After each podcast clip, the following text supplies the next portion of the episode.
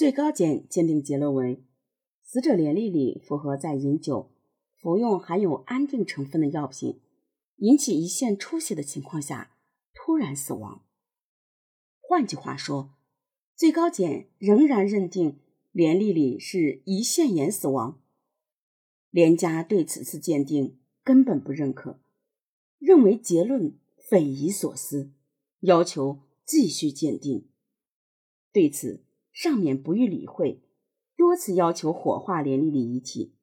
于是，母亲王叔又走上了上访的道路。报道中这么写道：“他频频进京，在公安部、中央政法委、最高检察院、中纪委。”国家信访局、司法部、人大、国务院之间奔走，凡是有接待信访的单位，王叔都跑到了。为了女儿的清白，王叔放弃了尊严和面子，不厌其烦地向一个个部门苦苦的哀告、申诉、反映情况。只要有人肯接他的案子，他不惜下跪恳求。面对连家人的执着，深感麻烦的鞍山市检察院，在二零零二年三月召开了听证会，研究是否有必要对连丽丽再次进行尸检。因连家的坚持，鞍山市检察院随后请示辽宁省检察院，辽宁省检察院报请最高检察院，得到批准。二零零三年三月。全国七位著名法医学专家在沈阳对连丽丽的死因进行了第五次鉴定。全国知名专家数量不少，又是颇有威望的人，一不缺钱，二不怕事，就不是可以随便收买的了。经过反复研究，这些顶尖专家最终得出结论：一、急性出血性胰腺炎的诊断。不能成立。根据本案现有的文字材料及病理组织切片，连丽丽的死亡经过及尸检大体和组织病理学检验所见，均不符合急性出血性胰腺炎的改变。二，根据现有的材料，不排除机械性窒息死亡。连丽丽在短时间内死亡，而尸检和组织病理切片。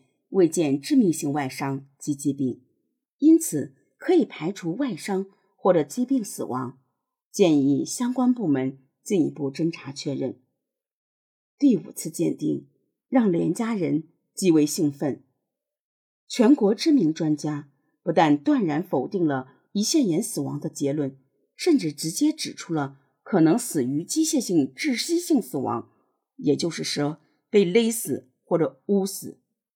那么，只要鞍山方面认可不是病死，启动刑事案件的流程，对遗体进行机械性窒息死亡的鉴定，一切都会水落石出了。在这个鉴定下，二零零三年九月，鞍山市公安局再次成立专案组，第二次刑拘了尚二奇，并以故意杀人罪向铁东区检察院申请批准。让连家没有想到的是。铁东区检察院再次发威，他们认为专家只是说不能排除机械性窒息死亡，并没有说就是他杀。铁东区检察院以证据不足为由不予批捕，尚尔奇再一次被释放。至此，连家已经整整奔波了三年之久，经过了五次司法鉴定，最终。又回到了原点。全家人呢，顶住各方面的压力，身心俱疲到极点。尤其是母亲王叔，之前几十年并没有吃过什么苦，这几年为了女儿被害，四处奔波。她几乎成为了一个露宿街头的流浪老太太。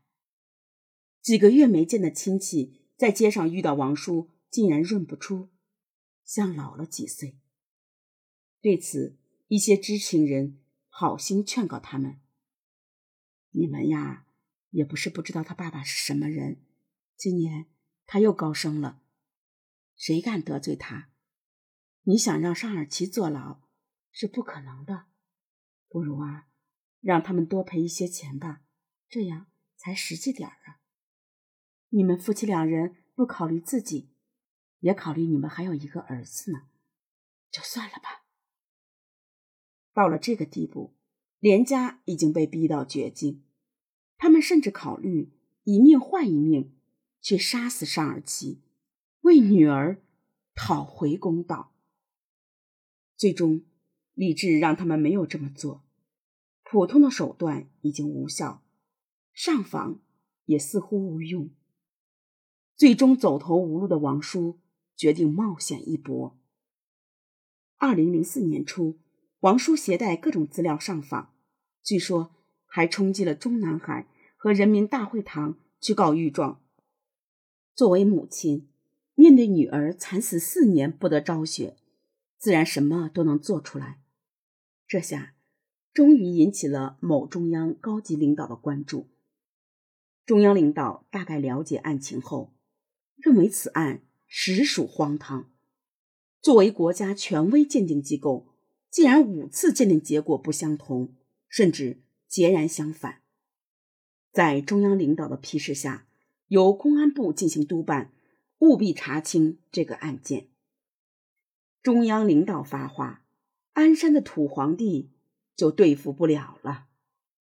二零零四年四月八日，公安部在沈阳主持召开了由全国知名的五位刑侦专家参加的案情研讨会，与会专家。听取了有关案情汇报以后，发现许多重大疑点，认为应该重新立案侦查。专家们认为，对于是否死于胰腺炎是最基本的医学常识，根本不应该有这种错误判断。胰腺切片组织根本没有炎症的表现，无论如何不能误判为胰腺炎。专家们认为，这似乎不是医学水平不够。而是故意曲解医学知识，以达到不可告人的目的。会后，鞍山市公安局根据上级要求，重新组成了专案组。这次就非同小可了。不要说鞍山市，怕是辽宁省也保不住。二零零四年十月十二日，尚尔奇第三次被刑事拘留。知道上家能量太大。在鞍山关押等于没关，这次尚尔奇被送到盘锦异地关押。不过呀，地头蛇也不好惹，没有拿到确切的证据，也不能随便进行第六次鉴定。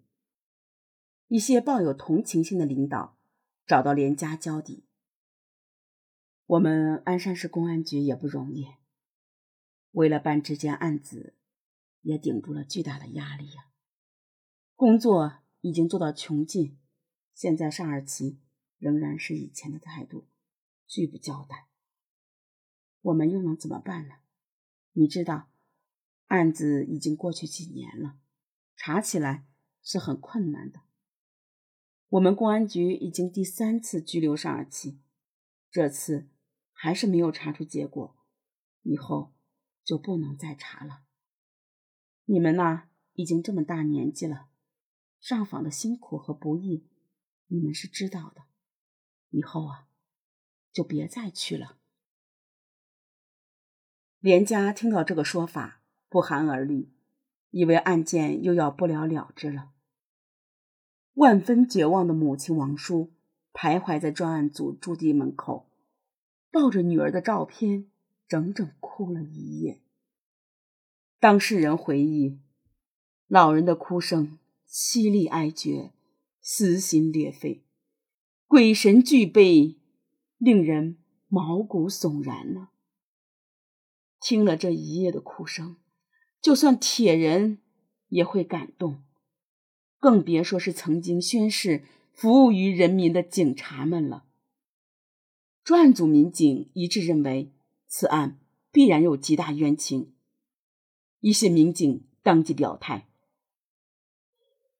就算以后脱了这身衣服不干了，我也要把这个案件查清楚，不然这辈子良心难安。”这边专案组开始从外围突破，调查了两个所谓的证人。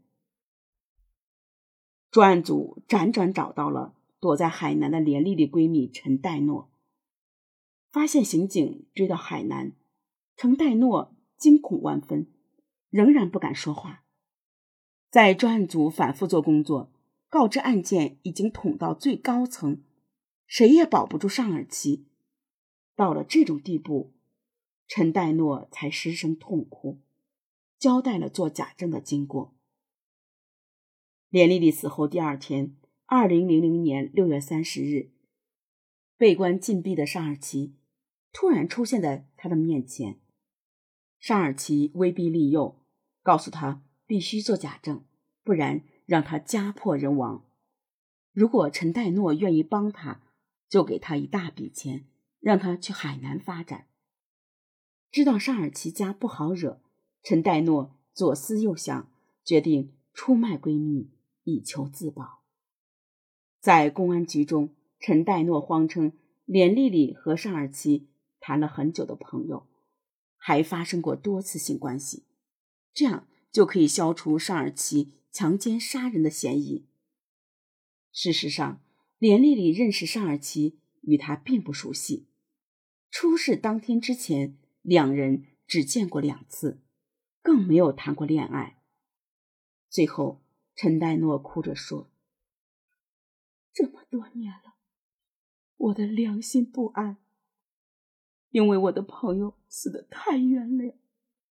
现在把这些都说出来了，我的心总算可以平静了。”